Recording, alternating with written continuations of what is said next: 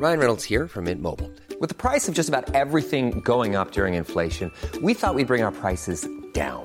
So to help us, we brought in a reverse auctioneer, which is apparently a thing. Mint Mobile unlimited premium wireless. Ready to get 30, 30, bit to get 30, bit to get 20, 20, 20, bit to get 20, 20, bit to get 15, 15, 15, 15 just 15 bucks a month. So, Give it a try at mintmobile.com slash switch. $45 upfront for three months plus taxes and fees. Promo for new customers for limited time. Unlimited more than 40 gigabytes per month. Slows. Full terms at mintmobile.com.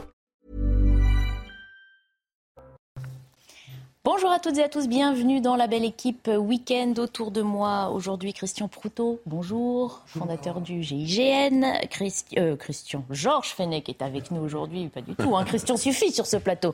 Georges Fenech, bonjour, consultant euh, CNews. On accueille également Jean-Michel Fauvergue. Bonjour. Bonjour, ancien chef du RAID. Et Pascal Delima, bonjour à vous. Bonjour. chef économiste chez CGI Business Consulting. C'est un dimanche de mobilisation contre la vie chère et l'inaction climatique intitulé choisi euh, par la NUPES qui espère bien rassembler aujourd'hui même même si c'est aussi un pari politique hein, que fait Jean-Luc Mélenchon. Nous suivrons, vous le voyez, hein, la manifestation qui doit s'élancer d'ici quelques minutes avec nos équipes sur le terrain, notamment Johan Usaï, accompagné de Sacha Robin, et d'Adrien Spiteri, en compagnie de Charles Baget. Des équipes qui vont aussi recueillir le sentiment des Français, alors que la grève se poursuit dans les raffineries et les dépôts de Total Énergie.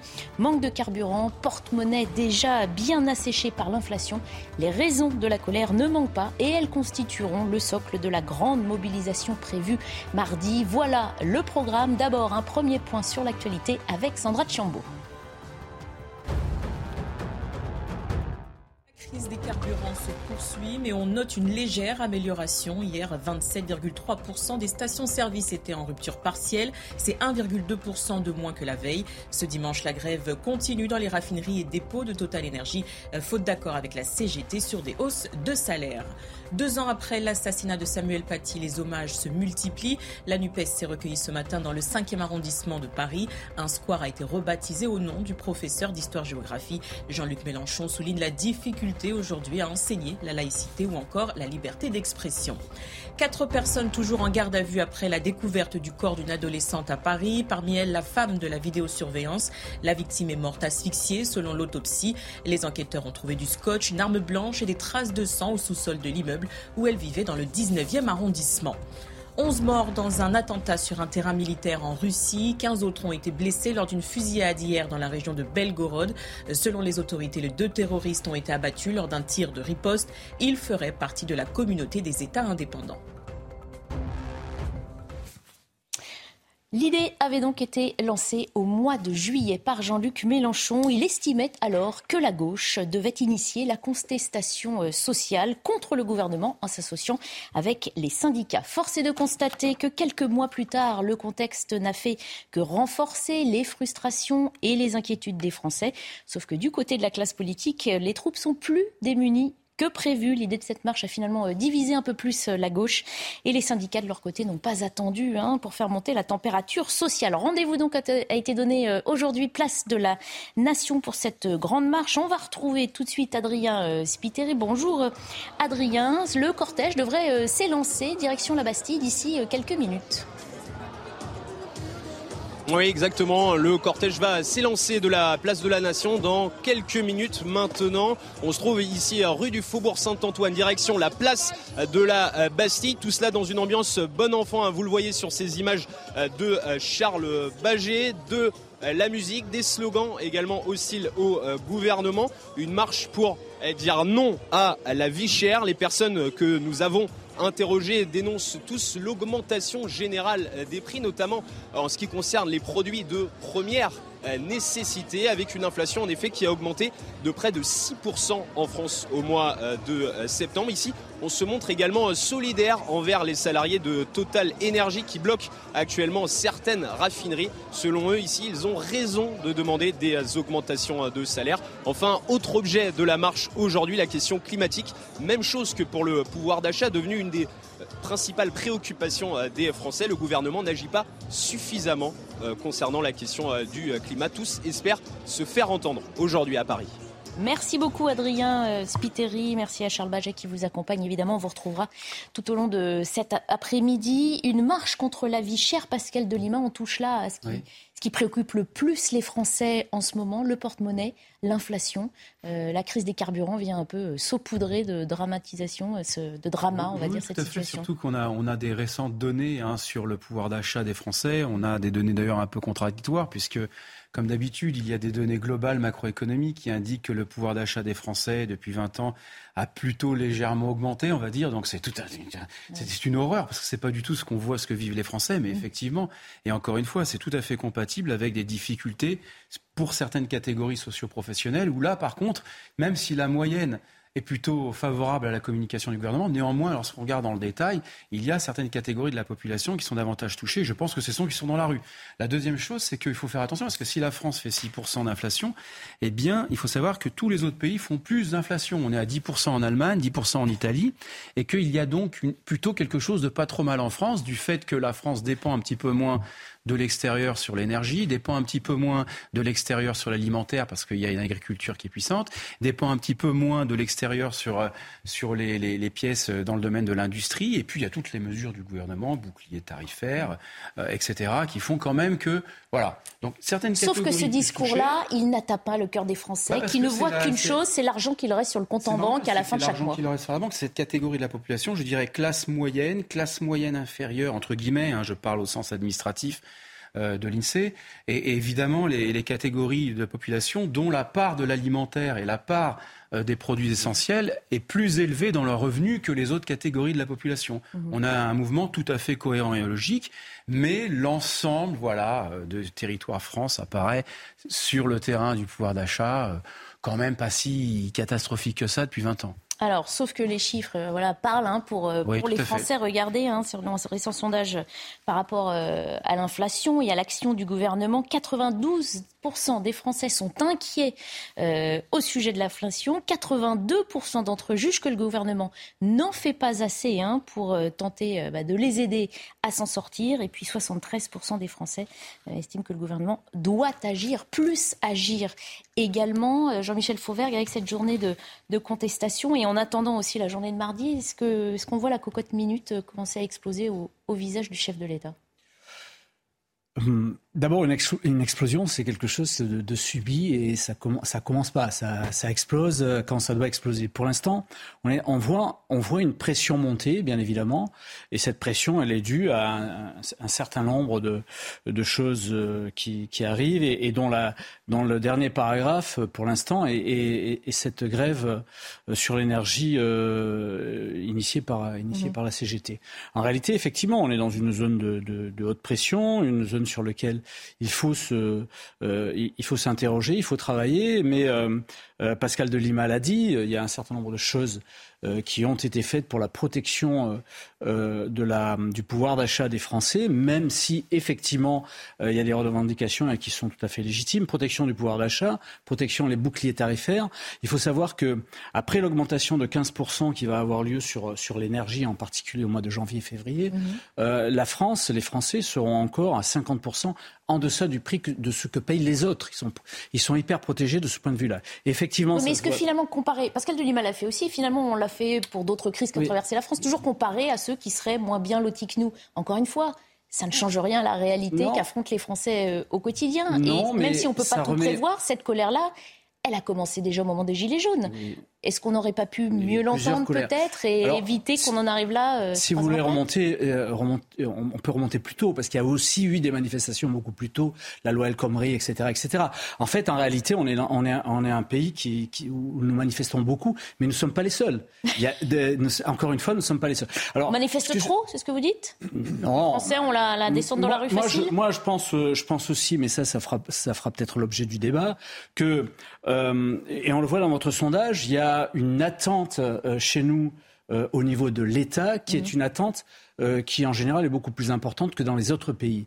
Et en fait, on, est dans un pays où la responsabilité, la responsabilité personnelle, l'action personnelle que l'on fait n'est pas souvent interrogée. Voyez-vous, on peut en parler. On peut regarder un peu plus le bout de ses chaussures avant d'aller voir celle du, chef de l'État. Je voulais vous proposer à propos de ce sujet de cocotte minute ce qu'en pense euh, Marine Le Pen. Elle estime que le gouvernement aurait pu peut-être faire autrement. Depuis les Gilets jaunes, on a mis le couvercle sur la cocotte minute. Et le gouvernement a regardé ailleurs en disant je ne vois rien, donc c'est qu'il n'y a rien. Or, tous ceux qui ont un contact, quel qu'il soit, avec le peuple français, euh, avec, avec les préoccupations du peuple, étaient bien conscients que la colère couve mmh. euh, et qu'il fallait à tout prix ne pas attendre une crise pour apporter des solutions. on l'a déjà dit, il y a des crises qu'on ne peut pas prévoir, il y a celles qu'on voit monter, dont on peut euh, s'inquiéter aussi quand on écoute ce que disaient les Français il y a trois, ans, que les carburants, la vie chère, voilà. Oui, moi je voudrais déjà vous faire une, une, remarque de principe, si vous voulez. Euh, je ne suis pas convaincu que cette manifestation euh, initiée par un parti politique, mm LFI, fasse bouger véritablement quelques lignes que ce soit. Et je suis toujours un petit peu étonné de voir un parti politique descendre dans la rue alors qu'il est présent dans l'hémicycle, voyez-vous. Mhm. Et surtout qu'il y a une discussion euh, qui s'engage là, sur la, loi de finances. Donc, autant défendre. Comme un aveu de faiblesse, finalement. Ben, oui, c'est un aveu de faiblesse, ou alors on cherche à créer une espèce de chaos hein, dans la rue. D'ailleurs, c'est un, peu revendiqué, hein, la révolution. Euh, voilà. Donc, je ne crois pas. Je pense que mardi prochain, oui. Euh, c'est-à-dire là, on aura un rendez-vous euh, syndical et social qui peut nous réserver des surprises. On n'en sait rien. Toujours est-il que certains annoncent une espèce de, de, convergence des luttes, hein, notamment en matière de, de transport. Donc voilà, que la, la, la, NUPES fasse son travail de législateur. Euh, discute pied à pied par voie d'amendement. Je comprendrais mieux, si vous voulez, cette manifestation s'il y avait déjà eu application de l'article 49.3 on aurait pu nous dire effectivement on, étouffe le débat parlementaire, donc nous allons, euh, nous allons manifester dans la rue. Là, je crois qu'on est un peu à contretemps et je ne sais pas, je suis pas certain qu'il y aura vraiment beaucoup, beaucoup de monde. Bah, on parlera de l'aspect politique un petit peu plus tard, notamment avec Johan Usaïk, mais qui va d'abord écouter Jean-Luc Mélenchon prendre la parole sur place, parce qu'effectivement, c'est aussi un retournement de situation un peu inespéré pour, euh, pour la NUPES ou en tout cas pour la France insoumise, qui ces dernières semaines se disait qu'elle ne rassemblait pas beaucoup. On verra si elle rassemble un peu plus aujourd'hui. On n'a pas entendu Christian Proto sur le sujet, sur ce, ce contexte très difficile pour les Français en ce moment. Non, mais tout à fait, c'est difficile pour les Français. Mais ce qui pourrait paraître étonnant, mais bien évidemment, ça a été évoqué autour de cette table, c'est que les gens soient pas posés la question avant, puisque malgré tout, nos économies sont toutes euh, interopérables euh, sur l'ensemble de l'Europe. C'est-à-dire que les problèmes apparaissent ailleurs. La Grande-Bretagne n'a pas connu une manifestation comme elle, avait, elle a connu euh, il y a une semaine ou quinze jours, comme elle n'avait pas connu depuis des années. Ça bouge partout. Il ne faut pas oublier qu'on sort de deux ans de Covid, où on aurait pu penser que la situation économique aurait pu être pire. On se rend compte que malgré tout, au niveau de l'emploi, c'est pas c'est pas si dur que ça. Donc, on en est à parler des salaires. Et ce qui est un paradoxe, c'est que ceux qui nous embêtent le plus sont pas ceux qui, a priori, par rapport à l'étiage, sont les plus mal lotis. Mais ils viennent vous expliquer qu'ils méritent plus d'argent parce que leur entreprise en gagne, gagne beaucoup plus, ce qui, est, ce qui est quand même assez, surprenant. Donc, on, on, va, on est, et là je rejoins tout à fait ce que dit Georges, il y a un vrai problème avec la NUPES qui, de par ces problèmes qu'elle a au niveau de sa représentation, mhm. tout d'un coup essaye de faire un peu diversion même si apparemment c'était prévu depuis. Ah, c'était prévu depuis quelques mois. Oui, mais quand même. ça avait été lancé, on va dire. Voilà, c'est lancé. Le but, c'est ça. Et je voudrais rajouter quand même le paradoxe entre venir nous parler de la planète et, et nous parler la vie de, chère et l'inaction climatique. C'est la juxtaposition des deux expressions qui vous qui vous choquent. Mais parce que soit on fait de la décroissance, puisqu'on sait très bien que pour protéger comme on le voudrait l'empreinte carbone, il faut faire de la décroissance. Il y a, on le voit bien puisque on nous a assez reproché aux différents gouvernements, on a assez reproché aux différents gouvernements de ne pas avoir continué sur le nucléaire. Mhm. Et c'est les mêmes qui viennent vous expliquer euh, que maintenant, on n'en a pas fait assez. Mhm. Et ceux qui étaient contre viennent dire il faut plus de moulins avant. J'aimerais qu'on m'explique. Peut-être d'un mot, si je peux me permettre, oui, Christian Couteau. Je, pense qu'on peut aller vers une transition écologique sans nécessairement aller vers une décroissance. Mm.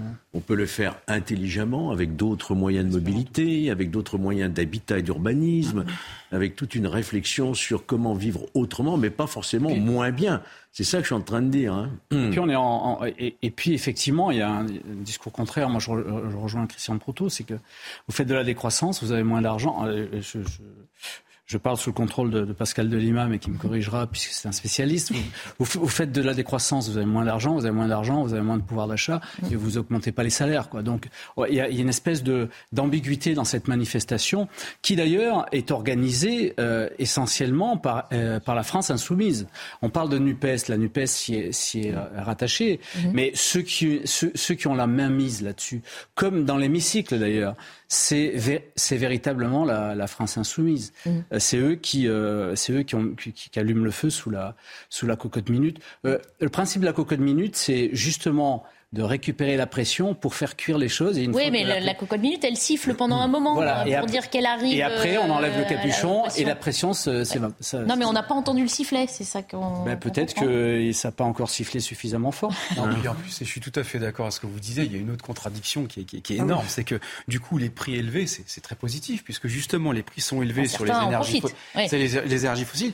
Donc, il faut s'orienter vers quelque chose. Comme dit l'économie, lorsque les prix sont trop élevés et que ça tape le pouvoir d'achat, et eh ben, on consomme autre chose. Mm. Et donc, du coup, il faut des prix élevés pour aller vers une transition écologique plus rapide. Mm. Et deuxièmement, et ça, on l'explique très souvent, c'est que c'est vrai que ceux qui sont parfois en train de manifester ne sont pas non plus les plus mal lotis, parce que souvent, les plus mal lotis ont une pression dans l'entreprise, etc. Et c'est pas si facile que ça d'aller manifester. Il y a les dépenses incompressibles. C'est-à-dire qu'on voit au cours des 20 dernières années des dépenses incompressibles dans le revenu qui sont aussi liées à des effets de mode. Mm-hmm. Euh, les applications euh, sur les iPhones, euh, les iPhones dernière génération, l'assurance pour chiens, les assurances pour vélo, les assurances pour ceci, cela. Et au bout d'un moment, en fait, les Français, certains, certains Français, pardon, intègrent cela comme une, presque un mode de vie de dépenses essentielles qui ne le sont en fait pas. Et, ça, ça joue aussi sur le pouvoir d'achat ou l'impression qu'on perd du pouvoir d'achat. Voilà, l'alimentaire, ok, les, dépenses de soins, mais le reste, c'est aussi des effets de mode. On va retrouver sur place euh, Johan Usaï qui euh, suit la manifestation, qui vient d'écouter euh, Jean-Luc Mélenchon. Johan Usaï, on le disait, c'est un, c'est un pari aussi hein, pour Jean-Luc Mélenchon. Le vent a tourné, on va dire, plutôt favorablement ces dernières semaines pour tenter de mobiliser sous la bannière de LFI et de la NUPES. Oui.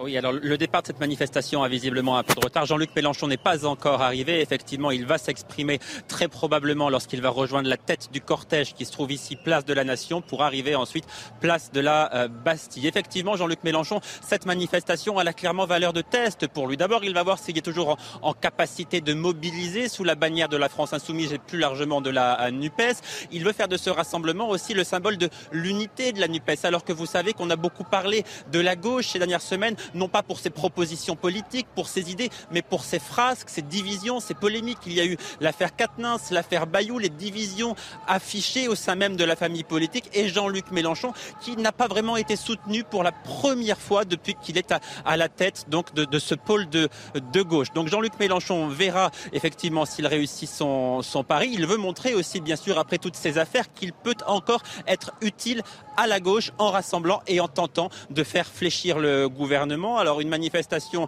euh, qu'il aurait bien aimé unitaire, mais il y a des bémols. Euh, la CGT, par exemple, Philippe Martinez ne sera pas présent, même si la CGT sera représentée. La CGT Commerce, par exemple, avait appelé à rejoindre cette marche contre euh, la vie chère et contre l'inaction climatique. Et puis des, des figures politiques également absentes. Europe Écologie Les Verts, le Parti communiste seront bien représentés, mais les deux leaders, en quelque sorte, Pierre Laurent, bien sûr, pour le Parti communiste, lui a dit qu'il préférait rester dans sa circonscription pour participer à un banquet des aînés. On sait que les relations entre les deux hommes sont très compliquées. Et puis Yannick Jadot, l'ancien candidat des Verts à l'élection présidentielle, lui a carrément dit qu'il préférait profiter de ce dimanche pour aller faire du sport. Voyez un peu effectivement que les divisions ont du mal à être cachées au sein de, de la NUPES. Toujours est-il que Jean-Luc Mélenchon attend plusieurs dizaines de milliers de personnes pour cette marche test avant d'autres mobilisations syndicales. Cette fois, ce sera mardi. Merci beaucoup, euh, Johan Usaï. Merci à Sacha Robin qui vous accompagne. évidemment, quand euh, Jean-Luc Mélenchon aura parlé, on pourra revenir euh, vers vous. Jean-Michel Fouvergue, est-ce qu'on on, parlait de Paris Est-ce que c'est aussi un peu la dernière carte de Jean-Luc Mélenchon pour tenter de, de, ah, continuer d'exister au sein non, de... Jean-Luc Mélenchon, rassurez-vous, vous le, vous le, verrez encore pendant cinq ans. Il sera, il sera par-ci, par-là. Et il, il nous distribuera ses phrases assassines sur les uns sur les autres, pleines de, pleine de haine et de, et de hargne. Non, non. Je, alors, est-ce que c'est un test pour lui? Je ne crois pas non plus. En, fait, euh, euh, la réalité des choses euh, a, été bien dit sur le, par votre reporter qui est sur place. il y a un certain nombre de, personnes, de, de, personnalités qui appartiennent à la NUPES et qui ne sont pas présentes sur mhm. place. Donc, c'est déjà en soi Pour vous, la division de la gauche est un est une image assez forte? C'est une, euh, c'est une euh, image. En fait, la NUPES, on sait tous maintenant, on s'en rend compte que ça a été un formidable coup politique mhm. pour faire élire un ensemble euh, de, députés venant d'horizons différents, mais qui ont des idées complètement mhm. contradictoires mhm. sur le nucléaire, le Parti communiste par rapport à la à LFI, etc., etc. Et, et, donc là, effectivement, les choses, les choses se fissurent, mais elle se fissure au sein de, LFI aussi, parce que la mhm. succession au sein de LFI est ouverte. Bah, elle a surtout périclité, oui. Et, on, avait, on, avait euh, le, dauphin euh, qui, qui, était, qui était bien présent et qui jouissait d'une certaine, certaine image, euh, qui maintenant disparaît des radars. Et donc la, succession est encore beaucoup plus ouverte mhm. et sera beaucoup plus euh, sanglante et, et, et, posera des problèmes à Mélenchon, effectivement, sur ce, sur son mouvement. Bah, le pari, c'est aussi de savoir si justement hein, euh, la NUPES ou LFI euh, est capable de convaincre que c'est bien le parti qui est le mieux à même de défendre eh bien, tous ces, intérêts des Français hein, qui ne cessent de crier qu'ils veulent plus de pouvoir d'achat, ils veulent plus d'action pour les aider à, lutter contre l'inflation. C'est ça le pari politique, au-delà de Jean-Luc Mélenchon lui-même. Mais ils sont légitimes. Ils sont élus. Mhm. Hein. ils ont réussi un joli coup, effectivement. Donc ils portent des revendications, ils sont sur un échiquier politique, disons plutôt à gauche de la gauche, mhm. et ils ont réussi cette, euh, cette configuration un peu hétéroclite, même très hétéroclite, euh, dont je pense beaucoup doivent se mordre les doigts aujourd'hui. Bon, à partir de là, euh, sont-ils les mieux placés? Moi, je ne crois pas. Je pense que les autres formations politiques aussi luttent contre la vie chère. Hein. Ce n'est pas mhm. uniquement le privilège, je dirais, euh, de, de, LFI. Je pense que aussi bien euh, chez les Républicains, euh, chez le Rassemblement, ou Rassemblement national, dont on ne veut pas entendre parler, mais il y a quand même 89 députés, mm-hmm. et qui avait fait aussi de sa campagne, le thème de sa campagne sur cette question du pouvoir d'achat. Mm-hmm. et que ce soit les autres oppositions, et même au sein même de la majorité, on voit mm. bien qu'il y a aussi quelques dissonances sur ces questions-là, des super profits, par exemple, la taxation.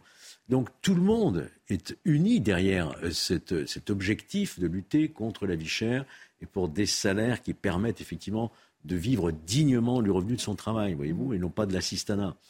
Bon, maintenant chacun l'exprime à sa façon. LFI a une façon d'exprimer. Euh, je ne suis pas sûr que ce soit la bonne de vouloir renverser toute la table de vouloir. Bah, euh, surtout que ça a semé le trouble justement hein, au sein de la NUPES. Je voulais qu'on revienne sur ces, fameux tweets. Hein. le premier euh, venant de Jean-Luc Mélenchon qui, il y a quelque temps, euh, tweetait le 5 et 6 octobre 1789, les femmes marchent sur Versailles contre la vie chère. Elles ramènent le roi, la reine et le dauphin de force à Paris sous contrôle populaire. Faites mieux.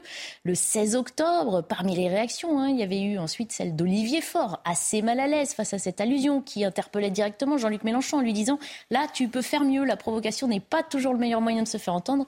Il n'y a plus ni roi ni reine, nous n'aurons ni pique ni fourche, notre mobilisation sera non violente et sa force et son message, la justice contre le désordre social. On précise qu'Olivier Faure hein, sera bien présent aujourd'hui. Je voulais vous montrer aussi le tweet de Stéphane Le Foll, le maire du Mans, qui avait là répondu à Olivier Faure en disant non, c'est au Parti socialiste de faire mieux car Jean-Luc Mélenchon n'a pas mm. changé. Il a toujours été sur cette ligne. Je demande au PS de ne pas participer à cette manifestation organisée par les filles. Voilà le contexte mm. et la marche va s'élancer dans quelques minutes euh, dans cette ambiance. Jusqu'à quand cet intergroupe va subsister. Oui, survivre. Euh, survivre, c'est ça la, vraie question. Oui, mm. oui, et on a une vraie pour pour commenter les, derniers tweets, on a une vraie, une vraie séparation au sein du Parti socialiste euh, aujourd'hui sous la, sous la bannière d'Olivier Le Foll et, et, de, et de l'ancien ministre de, de l'Intérieur. Euh, Olivier Faure. Enfin non, Sébastien Le Foll. Là, vous en avez groupé deux. Oui, les, socialistes historiques qui n'ont pas voulu rallier. Euh, Olivier Cazeneuve, Le, le Foll, Cazeneuve, etc., qui, qui, euh, qui sont dans la, dans, dans la ligne euh, démocratique et républicaine d'un parti socialiste composé de, de républicains, des, des gens qui ont, qui, ont, qui, ont, qui étaient déjà au pouvoir, et une, et, et une, une partie de, du, du, Parti socialiste qui, qui, qui rallie les, les idées, en particulier de la France insoumise. Mm. Euh, qui, sont, qui sont ralliés au wokisme, etc. Et effectivement, il y, a deux tendances qui, qui se voient et, et qui, qui, elles, contribuent aussi à fragmenter ce petit parti à l'intérieur de la NUPES. Très bien, on va se quitter quelques minutes et on reprendra évidemment nos discussions en suivant ce qui se passe en ce moment entre la place de la Nation et euh, la place de la Bastille, puisqu'il y a cette marche contre la vie chère et contre euh, l'inaction euh, climatique. Et puis un dispositif de sécurité évidemment hein, déployé. On parle de 2000 membres des forces de l'ordre en raison de risques d'infiltration d'éléments de l'ultra-gauche. On rediscute de tout ça dans un instant.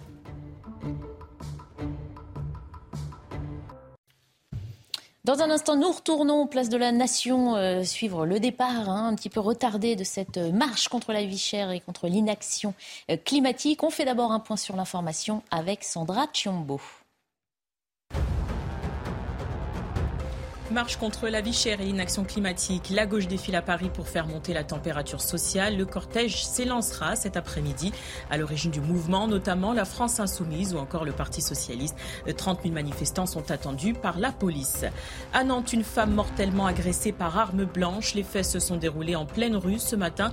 La victime, âgée de 47 ans, n'a pas pu être réanimée. Elle est décédée sur place. La maire de Nantes, Johanna Roland, assure que tout est mis en œuvre pour retrouver l'auteur du crime.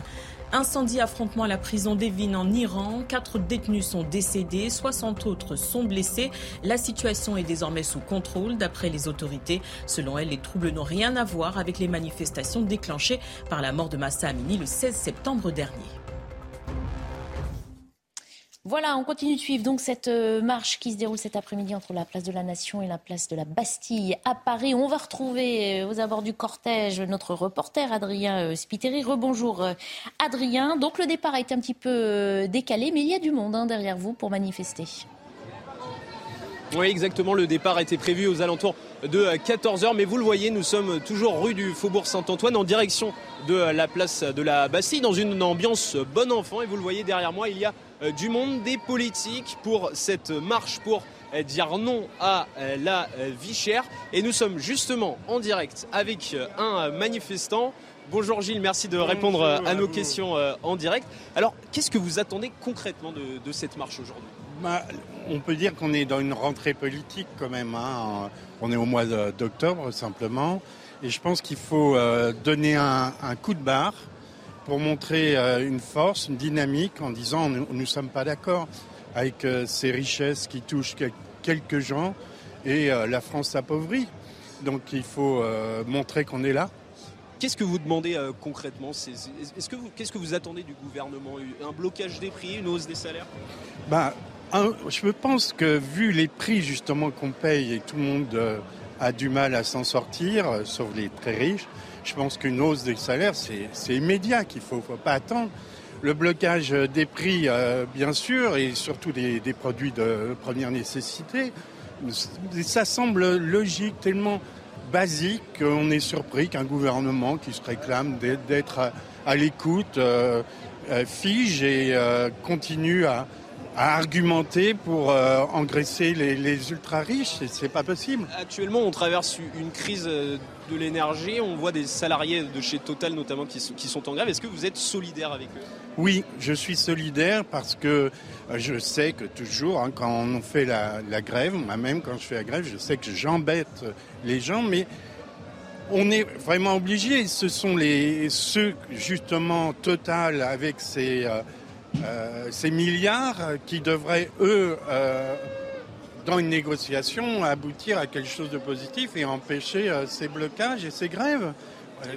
Écoutez, merci beaucoup Gilles d'avoir accepté de, répondre à, nos questions. Vous le voyez, ici on demande une hausse des salaires et on se montre solidaire aussi avec les grévistes de chez Total Energy. La manifestation ici devrait s'élancer dans quelques minutes maintenant. Merci beaucoup Adrien Spiteri, merci également à Charles Baget qui vous accompagne. On ira faire dans un instant un tour dans une station-service justement pour faire le point sur la situation. D'abord ces images et cette séquence euh, tournée avec Sandrine Rousseau qui fait partie hein, des personnalités qui participent à cette marche. Euh, regardez, c'est un, moment d'échange qui s'est passé tout à l'heure. Rousseau, vous n'êtes pas trop gilet jaune, hein, vous soutenez pas trop fait éborgner pour le pouvoir d'achat pour les travailleurs. Et on vous a pas beaucoup vu quand on s'est fait casser la gueule et éborgner. Bah non, on vous a pas vu. Vous êtes une révolutionnaire des canapés et nous, on est vraiment dans la rue. Et on vient pas pour Mélenchon, on vient pour chercher Macron. Au revoir. Et donc, euh, bonne ambiance euh, Juste en train de dire quoi, pardon? Euh, La mobilisation. Canapé. Voilà, Sandrine Rousseau-Alpaguet, vous êtes une révolutionnaire de canapé. C'est sans doute pas l'effet qu'elle euh, qu'elle escomptait en se rendant sur cette, euh, cette marche. Ça vous fait réagir Oui non, je, je, voulais juste dire qu'il n'y a pas que des vérités dans la rue, mais il y a certaines vérités. Bah, on dit Révolutionnaire de canapé, ça en est une. Hein. Comment Révolutionnaire de canapé, ça en est une de vérité. Pascal Denima. Oui, et puis autre chose, une autre contradiction, c'est que, bon, monter les salaires, il y a aussi une boucle salaire-prix, c'est-à-dire que monter les salaires, c'est aussi plus de demandes, c'est aussi, c'est aussi plus d'inflation aussi d'une certaine façon. Hein. Et, puis, euh, comment voulez-vous verser des salaires si on taxe trop le capital euh, les, entreprises qui font beaucoup de profits sont aussi des entreprises qui investissent sur des innovations pour les métiers de demain, pour les salaires de demain. C'est euh, le fleuron de la France, de l'industrie française aussi, le fleuron de l'économie française, le grand capital, j'allais dire, et qui recrute beaucoup, hein, qui recrute énormément qui sont aussi les emplois de demain, parce que c'est eux qui vont investir sur les emplois de demain. économique, encore une fois, vous le savez, c'est encore une main, non, mais on voit bien, très, très, peu à l'oreille des, sûr, on voit bien ce qui, se passe. Tout à fait, on voit bien ce qui se passe. Une tension entre le capital et le profit, une tension de région entre les provinces et Paris, une tension entre les, les salaires et, les, et les, ceux qui gagnent plus, une tension sectorielle entre les PME. Bon, ça fait des sujets à ordonnancer un par un pour pas tout confondre et tout amalgamer, traiter au cas par cas. Ce qui est sûr, c'est que c'est pas le gouvernement qui fixe les salaires d'une entreprise c'est les marges, c'est les mm. carnets de commandes. Mm. Euh, il faut peut-être un jour, pour parler d'économie, mettre un pied une fois dans une boîte. Et ça permet d'apprendre quelque chose aussi. Mm. Je suis entièrement d'accord, mais admettez aussi avec moi qu'il y a aussi des symboles qui font mal. Bien sûr, bien sûr, bien sûr. Allume l'étincelle. Quand vous voyez effectivement le, patron de Total qui s'augmente de manière euh, faramineuse, de 2 millions d'euros de plus par an, ça, si vous voulez, dans le la, conscience du pays, de ceux qui ont des petits salaires, effectivement, ça, peut, ça développe forcément un sentiment d'une très très grande injustice. Et donc, cette question du pouvoir d'achat des salaires, elle prend une autre tournure, voyez-vous. Je suis d'accord avec vous, il faut connaître le fonctionnement d'une entreprise, bien entendu, mais aussi il y a des choses qui aujourd'hui ne peuvent plus être acceptées, consenties, qu'il y ait un tel décalage, une, telle, une telle variation euh, de salaire entre les plus grands salaires et les plus faibles. C'est aussi la question, sans remettre en cause le capital, l'économie libérale et de marché, bien entendu. Mais il y, a, un problème d'équité dans ce pays en tout cas, ce que voient les Français en ce moment de Total Énergie, ce sont ces stations-service hein, qui ne sont pas toujours ouvertes et qui n'ont pas toujours euh, du carburant.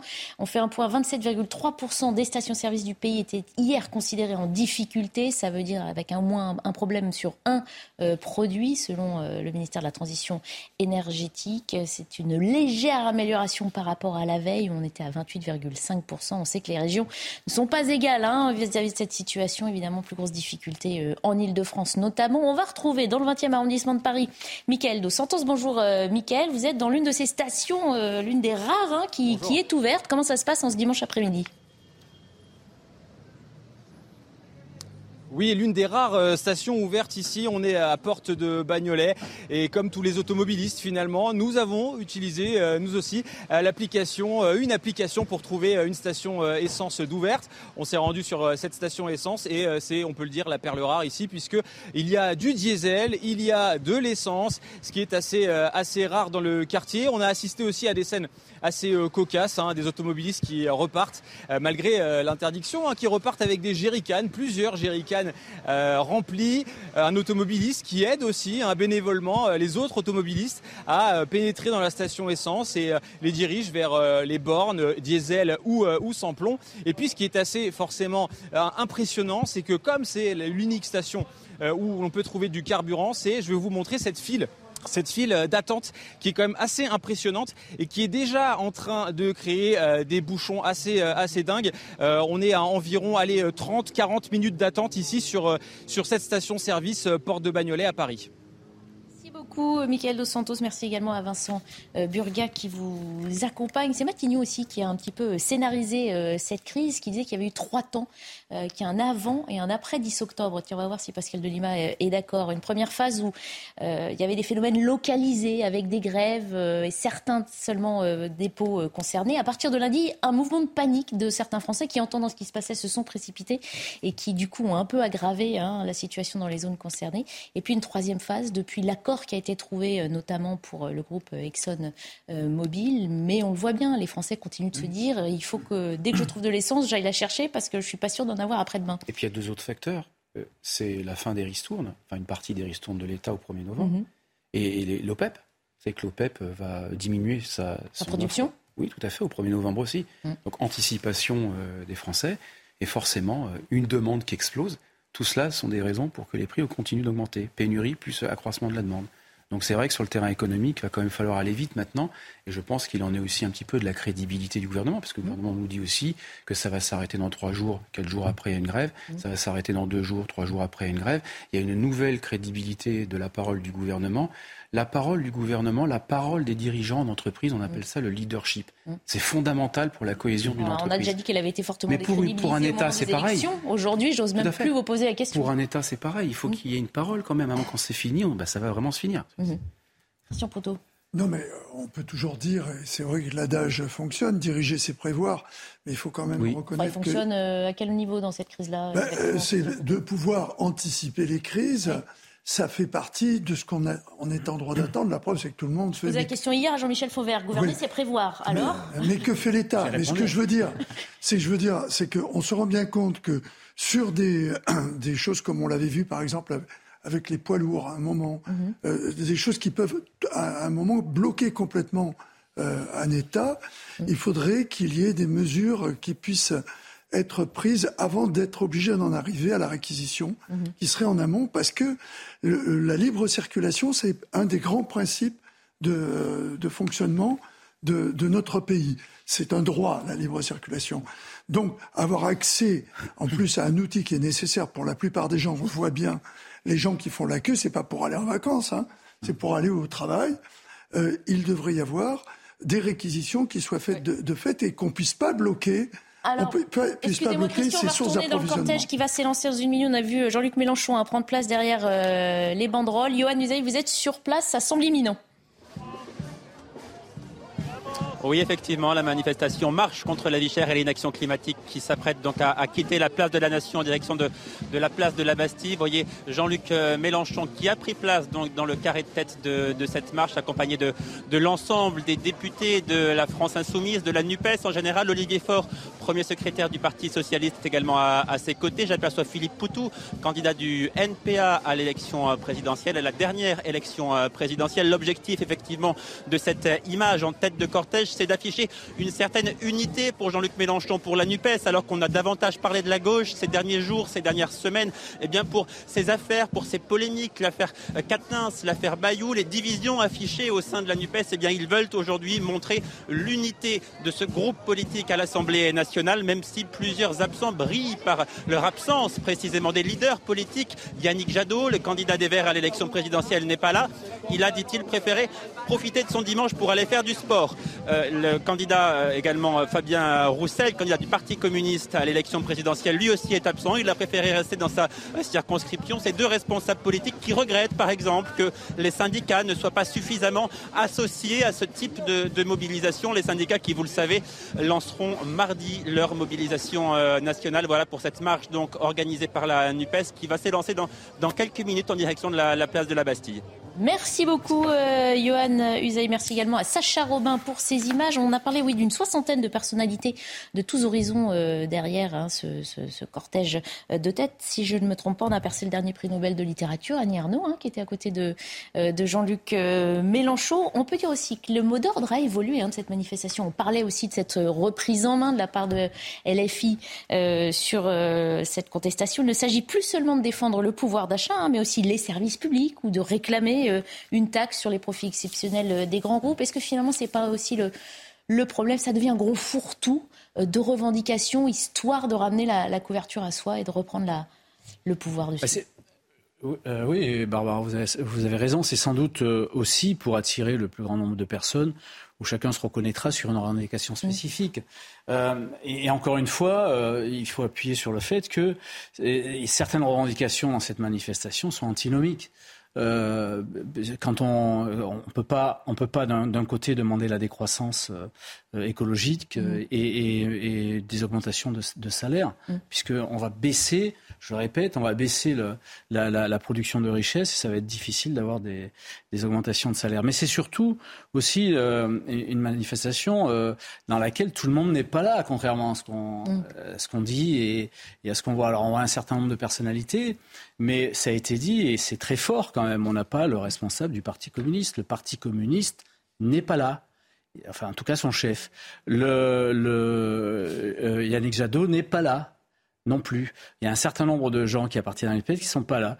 Pourquoi, pourquoi ne sont-ils pas là? Ils préfèrent faire du sport ou euh, rester en circonscription parce que le leadership de la, de la France insoumise est devenu quelque chose euh, d'inacceptable pour eux, et en particulier l'attitude de Mélenchon, qui est toujours contradictoire, euh, et on l'a vu avec ses tweets, qui est toujours un, peu dangereuse, euh, est devenue aussi inacceptable pour un certain nombre de, euh, de gens qui appartiennent à cette NUPES. Mmh. En tout cas, les Français hein, sont pris en, tenaille, en étau sous pression, comme vous voulez. Réaction, justement, Geoffroy Roux de Bézieux à ce sujet.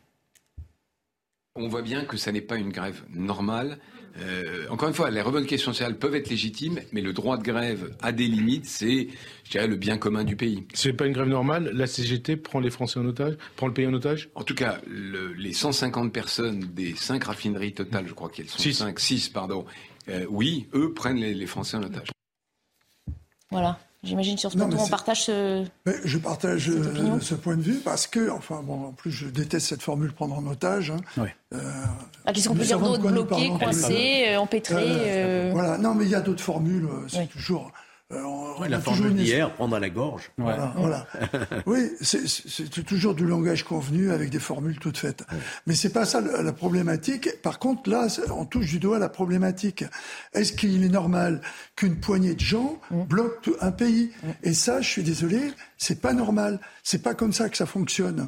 Et c'est pas comme ça que ça doit fonctionner. Parce que derrière, vous avez tout un tas de gens qui sont impactés, et eux, là, sont impactés financièrement. Et je trouve ah, tout à fait illogique que pour leur propre intérêt, ce qui est logique, ils pourraient très bien manifester, tout en faisant continuer une notion de service qui est du service public. Voilà, avec un service minimum. Et ça, je pense que les prochains textes qui devraient passer à ce niveau, ça va pas faire plaire ce que je dis, mais c'est définir en particulier en matière de l'énergie mmh. un service minimum qui me paraît essentiel pour que la France continue de tourner.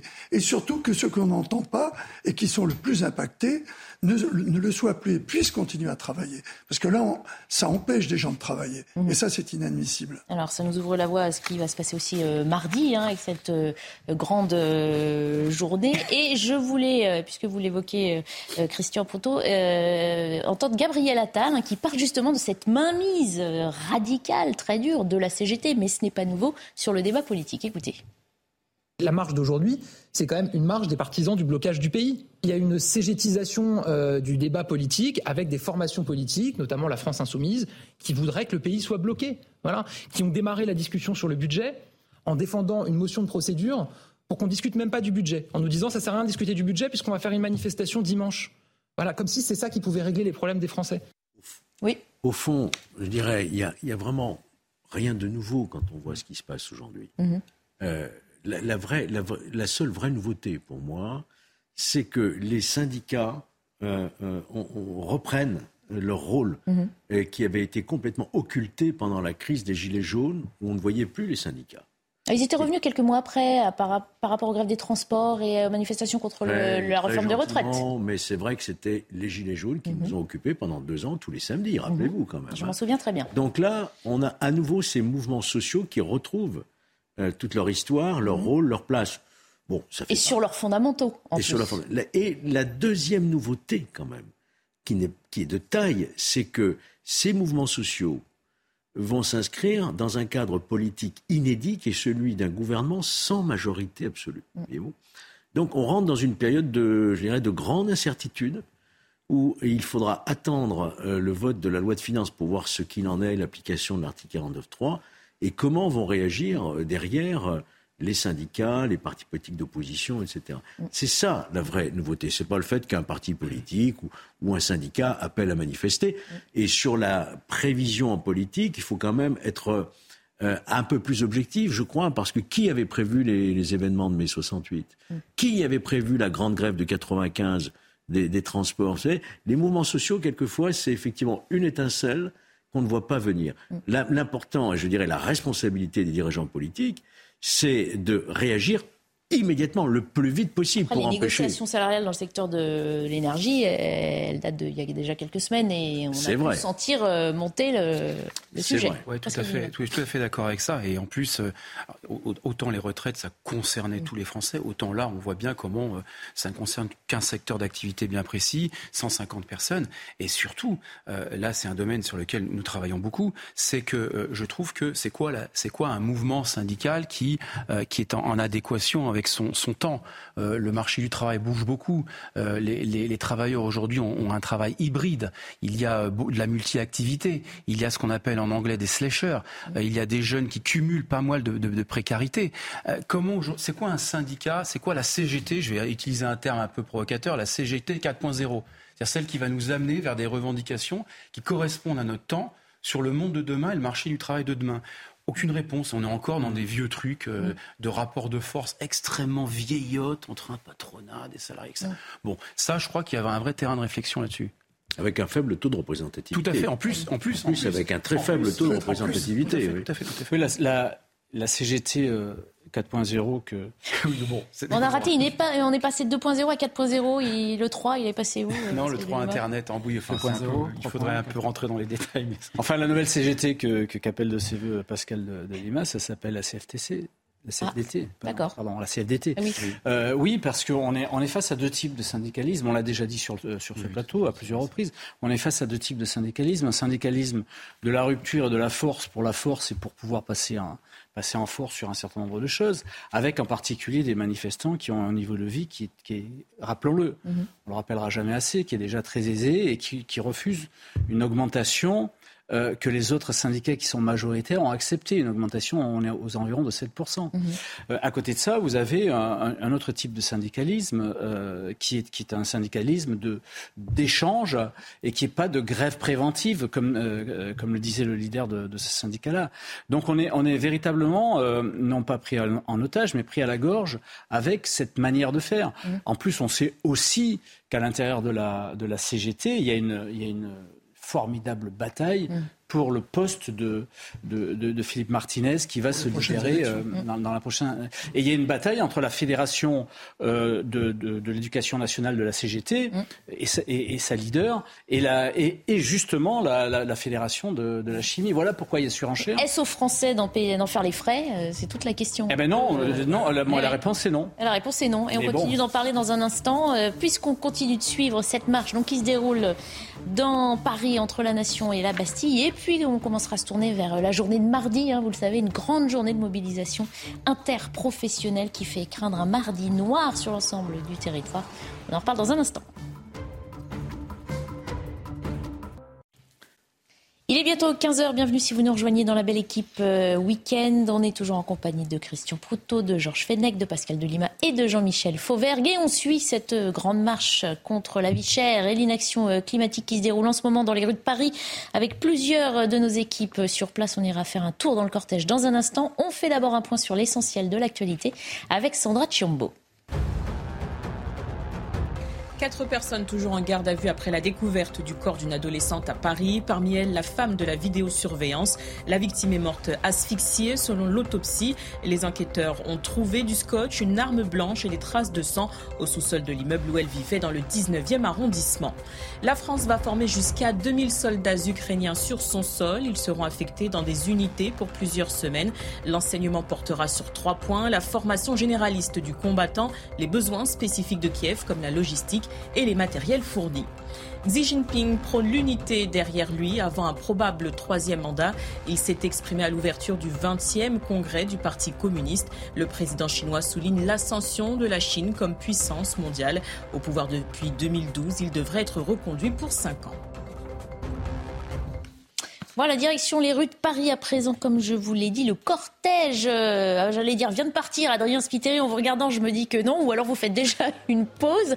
En tout cas, il est parti avec euh, du retard. Le cortège doit s'élancer pour euh, protester contre la vie chère. Eh bien écoutez, non, le, cortège n'est toujours pas parti. Malheureusement, il y a toujours euh, un petit peu de retard. Mais euh, ici, hein, il y a une ambiance plutôt euh, bon enfant. Vous le voyez juste derrière ce camion avec des drapeaux de la NUPES.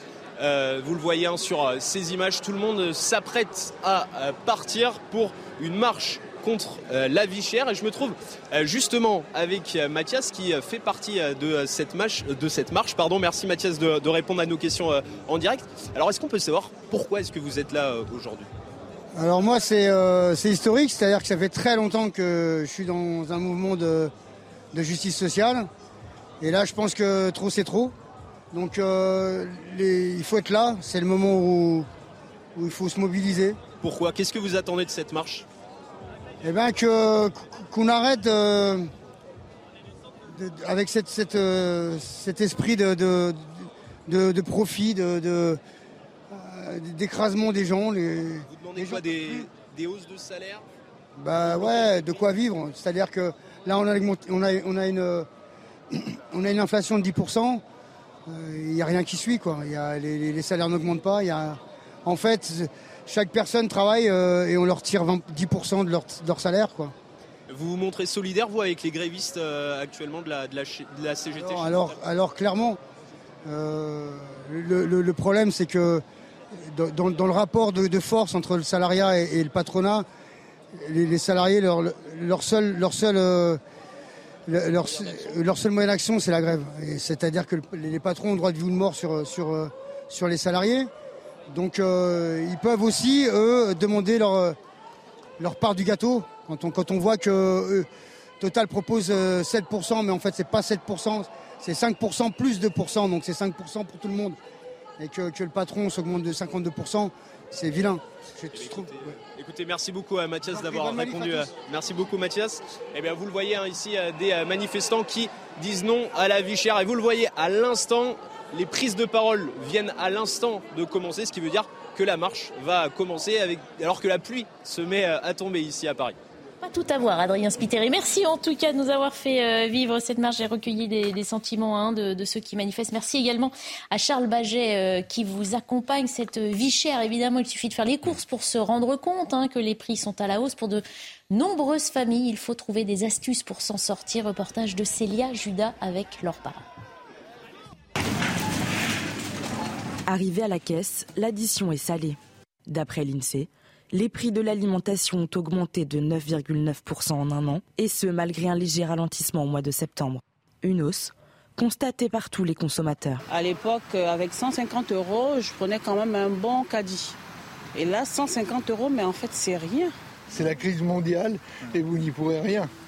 Des clients ont même ciblé certains produits. J'étais étonné par le prix des poulets, euh, filet de poulet. Euh, 19,99€ euh, le kilo. 3, 3 euros le sel. Alors que 92% des Français se disent aujourd'hui inquiets au sujet de la hausse des prix, ils sont nombreux à traquer les bonnes affaires pour préserver leur portefeuille. On est obligé de prendre des promotions de faire attention, de regarder les prix, d'essayer de comparer un peu les différents magasins. On n'aurait pas pris par quatre parce que par quatre, il y a une petite promotion. Mais malgré les mesures prises contre l'inflation, le pouvoir d'achat des Français se réduit. 82% d'entre eux pensent aujourd'hui que le gouvernement n'en fait pas assez. Pascal Delima, euh, on ne peut rien faire contre le fait que certains décident d'augmenter les prix, que ce soit le poulet, la moutarde en son temps. Euh. on, est tous tributaires, en fait, on subit ah oui, non, mais y a, Où on a un champ d'action Donnez-moi de l'espoir. Il y, a, un phénomène de pénurie généralisée hein, sur les produits alimentaires aussi, sur la moutarde de Dijon qui effectivement ne vient pas d'Ukraine, mais bon. Bah oui. non, l'Ukraine a bon dos, hein, on, l'a tous compris dans les cette graines crise. viennent du Canada. Les graines viennent du Canada, ouais. Non, mais c'est vrai. Non, mais je veux dire, on, est là impuissant à devoir euh, tous subir cette inflation et à alléger un peu plus chaque jour notre porte-monnaie. du prix du coût de l'énergie quand même. Ouais, il y a, y, a, y, a, y, a, y a deux, deux, il y a une hausse de la demande d'un côté, on est d'accord. Il y a des pénuries aussi, puis il y a les, les intrants enfin, comment dire, le, prix du coût d'énergie qui, qui est un coût de production élevé. Mhm. aussi pour les entreprises. Et quand on regarde les prix à la production, attention, ils sont encore trois fois plus élevés que les prix à la consommation. Ça veut dire quoi en économie? Les prix à la production, en gros, c'est les prix des, des, matières premières, des intrants, des entreprises. Mhm. Ça veut dire qu'il y a encore, entre guillemets, un gros potentiel pour que l'inflation monte qu'elle aille verser prix à la production. Sauf qu'attendez, sur les carburants, soyons d'accord, on n'a jamais eu de problème de production. Là, on est dans un conflit social qui euh, pénalise euh, l'acheminement aussi. Hein. On n'est pas dans une. Euh, Tout à fait. Sur, le, sur, le, sur la question du, du pétrole, c'est un peu différent de l'alimentaire et, et, et, des autres produits, euh, c'est clair. Mm. Euh, mais là, la, la, seule solution, là, c'est clairement la négociation. Hein. Voilà, il faut mm. en terminer rapidement. Et puis, c'est clairement la négociation. Par ailleurs, votre, euh, la personne là qui a été interviewée parlait d'un concept qui est complètement euh, extrêmement myope, qui est le concept de justice sociale. Mm. Il y a deux façons de faire de la justice sociale, et ça, c'est le vrai sujet. Soit vous dites je taxe, je prends aux plus riches, je euh, voilà, j'embête l'autre comme ça, l'autre va me redistribuer peut-être un jour. Premier concept de la justice sociale. Deuxième concept, c'est l'égalité des chances. C'est de dire je vais aller à travers les métiers de demain chercher un salaire plus élevé, me former, me qualifier et puis me déterminer dans mon ambition à titre personnel. De façon, moi j'aime C'est déjà un gros mot pour certains, euh, l'ambition personnelle. Le tweet de Ronaldo qui circule un peu en ce moment. On dit en France, on voit Ronaldo, le footballeur portugais. Hein, on lui demande euh, viens plutôt jouer en division 2 et avec un salaire plus élevé, comme ça on aura tous le même salaire. Et puis d'autres qui disent ah bah tiens, je, je le vois, ça, ça, ça m'intéresse, j'aimerais être comme lui, euh, c'est un idole et je vais faire en sorte d'être bon pour être comme lui. Voilà. Il y a deux façons de faire ouais, de la justice sociale. C'est la différence que vous venez de faire entre la gauche et la droite, entre une vision égalitariste de la société, une vision de l'égalité des chances de société. Tout à fait. Vous avez résumé ce qui distingue au fond personnel. Oui. Euh, parler les courants politiques, quoi. Mmh. Chacun, euh, chacun a sa responsabilité. Il n'empêche qu'on peut quand même dire qu'il y a certains métiers qui ne sont pas bien payés. Il ne faut pas non plus. Euh, et on l'a dit voilà. aussi, euh, se battre pour une augmentation salariale est un combat noble et on se voilà. souhaite tous que chacun gagne correctement sa vie. Il y a des gens qui ne sont pas bien payés, il voilà. faut le dire. Ça doit juste pas se faire au détriment euh, Il y a non des seulement, non seulement des métiers qui ne sont pas assez payés, mais ces métiers qui ne sont pas assez payés, il y a, le, le gap n'est pas assez important. Hum. Euh, entre ceux qui vivent de leur travail et ceux qui vivent d'allocations. Et les Français, il y a quelque temps de ça, euh, en parlaient. Et ceux qui vivent d'allocations, euh, voilà. il, faut, il faut arriver à, à payer mieux le travail. Et ça, c'est quelque chose d'important aussi en termes économiques. Alors, on se tourne vers le début de la semaine avec euh, cette journée de mardi. On sait que dans les raffineries, on espère, entre guillemets, tenir cette grève jusqu'à mardi pour faire la jonction avec la grande mobilisation prévue. La CGT, FO Solidaire et FSU appellent à une journée de grève et de manifestation interprofessionnelle, faisant craindre un mardi noir. À quoi s'attendre dans le pays? Élément de réponse avec Elisa Lukavski.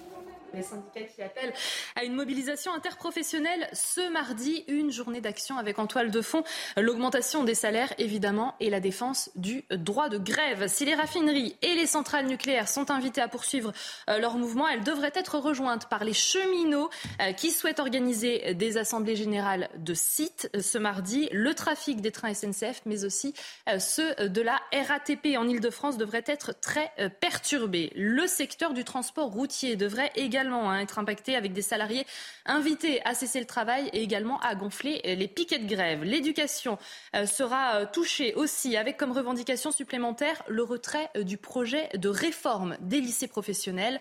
Autre secteur concerné, la santé. Un appel à la grève a été lancé dans les cliniques, dans les maisons de retraite ou encore dans les laboratoires de santé. Même chose pour les personnels des secteurs du commerce, de la distribution et des services. Enfin, et c'est plus rare, hein, des préavis de grève ont été déposés dans la fonction publique. Les syndicats de ce secteur demandent l'indexation automatique du point d'indice sur l'inflation. Voilà, un mardi de grève pour demander donc des hausses de salaire, protester contre les réquisitions hein, qui ont été euh, décidées dans le secteur de l'énergie, appeler également à l'élargissement de la mobilisation sur les salaires et le pouvoir d'achat. Jean-Michel Fauvergue, depuis des mois, hein, on envisageait une rentrée sociale délicate. On y est là, avec des conditions finalement encore plus propices à la contestation qu'on aurait pu l'espérer il y a quelques mois. Oui, il faudra voir comment, euh, comment les choses évoluent, euh, évoluent mardi, mais effectivement, il y a un, il y a un danger de, de, de, de d'agglomération de, de, combats euh, aussi divers et variés, euh, avec aussi des slogans qui sont, qui moi me laissent pantois quelquefois. Il y, a, il, y a, il y a effectivement une réalité derrière, mais euh, la défense du droit de grève, euh, qu'est-ce que, en quoi on va défendre le droit de grève On voit véritablement que le, le droit de grève n'est pas mis en cause et il est poussé à son maximum. Il est poussé même au maximum où certaines personnes euh, prennent à la gorge toute la France alors qu'elles touchent déjà des salaires euh, mirobolants. Donc, le droit de grève n'est pas en n'est pas en la question des réquisitions. Et, et la, et la, oui, mais la, la, question des réquisitions, c'est justement quelque chose pour faire en sorte que euh, de débloquer une situation et que les Français puissent aller euh, aller au boulot et, et fassent le non et, et permettre ensuite, à certains de faire grève et, sans que ça impacte trop les tout autres. Tout à fait. Voilà. Et, ensuite, le, j'ai retenu aussi le, le, retrait de la loi sur les lycées professionnels. Et retirons tout ce qui fonctionne à ce moment-là. Euh, le, lycée professionnel, pourquoi, pourquoi cette loi est, est engagée? Parce qu'on se sert de l'expérience qui est une expérience très importante et qui marche beaucoup sur l'apprentissage. L'apprentissage, c'est une vraie réussite du quinquennat précédent. Le lycée professionnel, c'est l'avenir, c'est pour avoir la main-d'œuvre qui nous manque aujourd'hui. Donc arrêtons de démolir euh, tout, ce qui fonctionne. Main-d'œuvre qualifiée. qualifiée. Mmh. Est-ce qu'on s'attend, euh, est-ce que vous attendez une crise plus large, une paralysie plus large de notre pays euh, à l'entrée de l'automne et de l'hiver? J'apprends, hein, je m'informe grâce à CNews. euh, oui. heureusement, que vous venez. Euh, oui, oui, j'en mange beaucoup. vous avez appris bah, J'apprends que ça, ça s'étend sur d'autres secteurs d'activité, y eh compris la fonction publique. Mhm. Moi, je surveillais justement ça, la fonction publique, parce que si la fonction publique rentre euh, dans, la, dans la grève, là, là, ça devient vraiment un mouvement social d'une grande ampleur. Hein. Mhm. Alors, reste à savoir quel sera euh, le suivi, euh, le taux de mobilisation. Mais on voit bien qu'il n'y a, pratiquement plus aucun secteur qui n'appelle plus à la grève. Donc, c'est plus uniquement les transports ou l'énergie. Là, on passe à autre chose. Hein. Mhm. Donc c'est ça qui est nouveau, je pense, depuis euh, depuis tout à l'heure. Hein. Je ne sais pas quand euh, ces appels ont été lancés.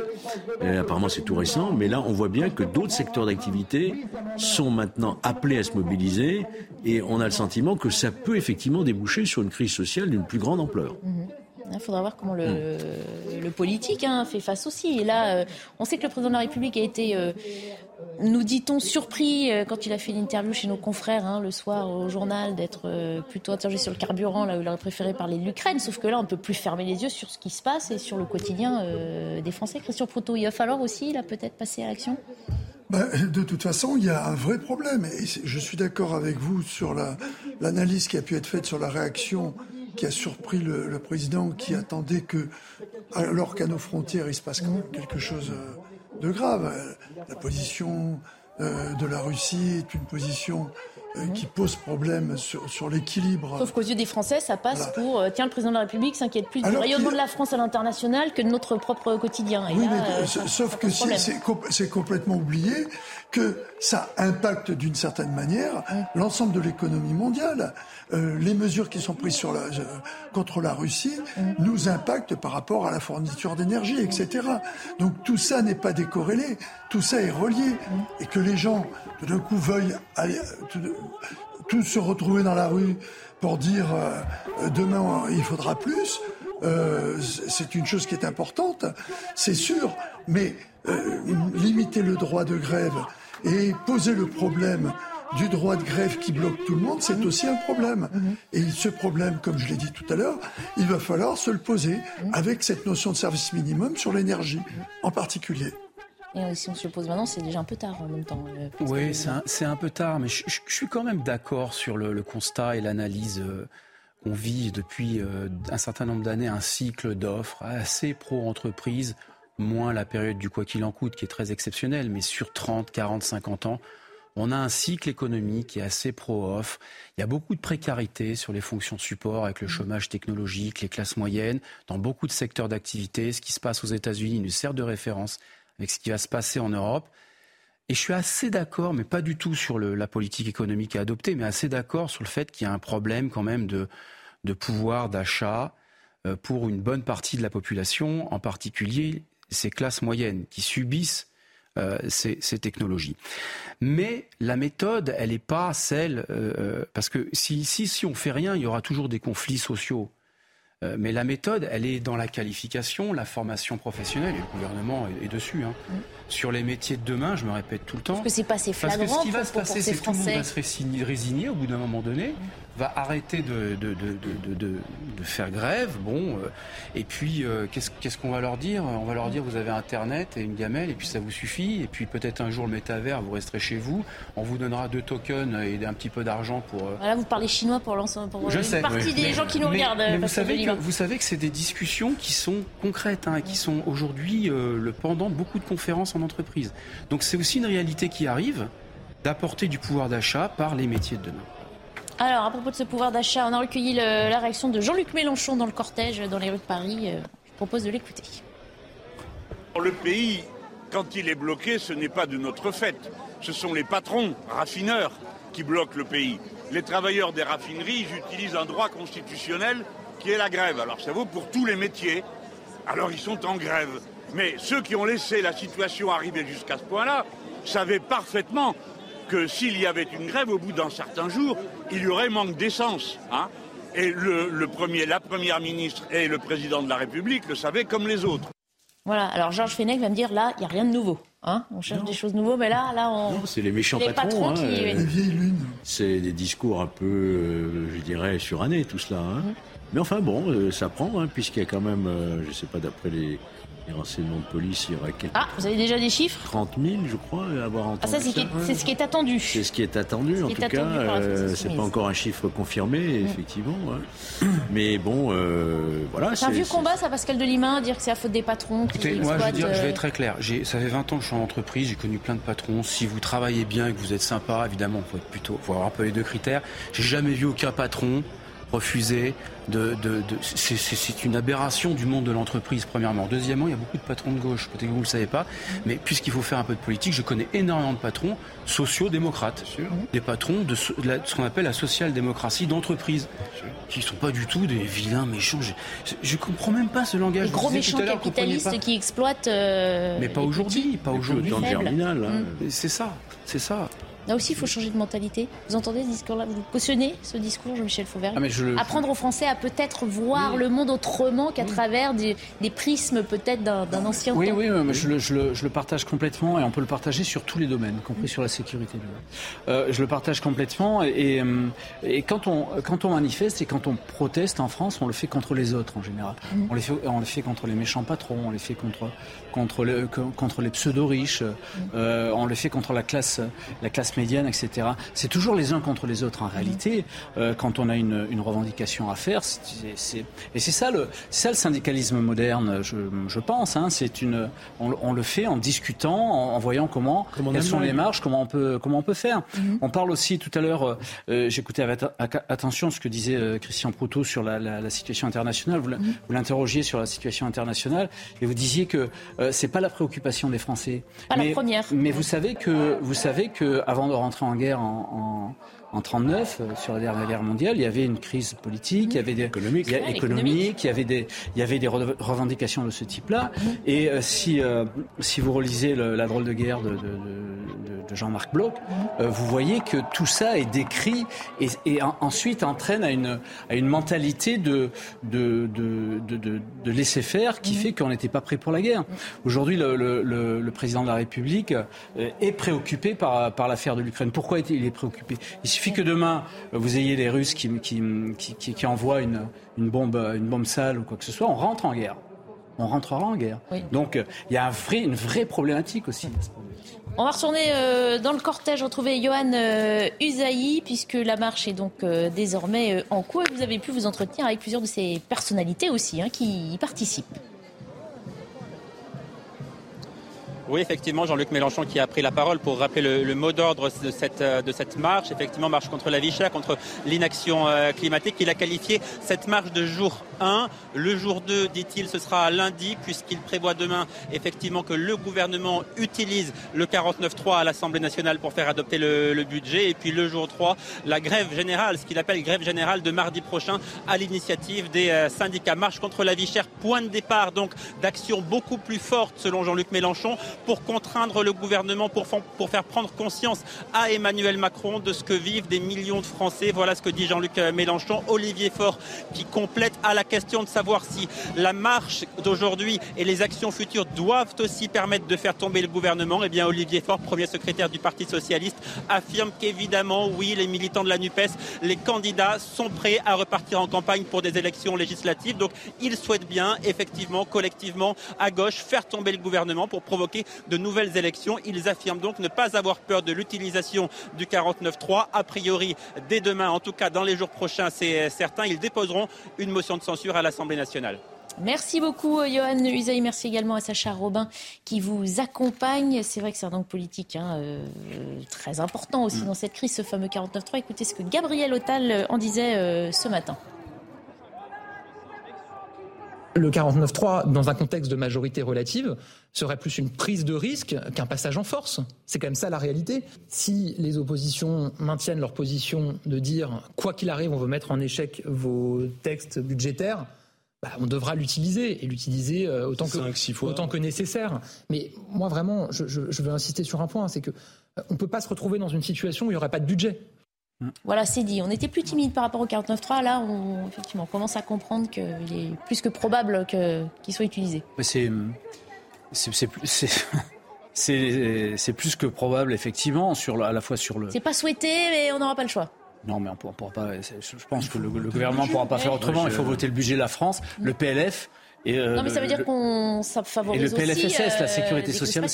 Un peu plus encore. La quoi, pardon, les bah, ça ne va pas améliorer cette situation. Mais est-ce que, les, est que les Français. Alors, le 49.3 est très politique. Je ne suis pas persuadé que les Français, sauf les Français politisés, euh, euh, comprennent exactement ce que c'est que le 49.3 ou, ou s'en soucient euh, réellement. C'est simple. Le 49.3, pour leur expliquer, ceux qui n'auraient pas compris, c'est qu'on interrompt la discussion politique. On interrompt le débat politique et le texte est adopté sans discussion. Bon, quand on utilise le 49-3, quand on a une majorité, pour euh, remettre de l'ordre au sein de sa majorité, mm. la limite. Mais moi, je n'aime pas le 49-3 quand il n'y a pas de majorité, parce qu'on interrompt effectivement le débat politique. Dont on se félicitait qu'il soit de retour dans l'hémicycle il y a encore quelques semaines. On ne pourra pas gouverner à coup de 49-3. Ça, c'est pas possible. D'autant qu'on va être utilisé une fois. C'est déjà fini. Ponctuellement. C'est déjà fini. Déjà fini, oui, mais là. Eh tous ceux qui voulaient la proportionnelle, ils l'ont. Alors on voit ah le bah résultat. Eh ben voilà, on voit le résultat. Bon, bah, merci messieurs. Et oui, on se quitte euh, déjà. Merci d'avoir participé euh, à nos débats. On reste mobilisés sur CNews, vous l'avez vu avec nos équipes sur le terrain et en plateau pour suivre cette euh, marche contre la vie chère qui se déroule en ce moment dans les rues de Paris. À suivre Lionel Rousseau à la tête de 90 minutes info week-end. Bonne fin de journée à tous. Imagine the softest sheets you've ever felt. Now imagine them getting even softer over time. That's what you'll feel with Bowl and Branch's organic cotton sheets. In a recent customer survey, 96% replied that Bowl and Branch sheets get softer with every wash. Start getting your best night's sleep in these sheets that get softer and softer for years to come. Try their sheets with a 30-night guarantee. Plus, get 15% off your first order at bowlandbranch.com. Code BUTTERY. Exclusions apply. See site for details.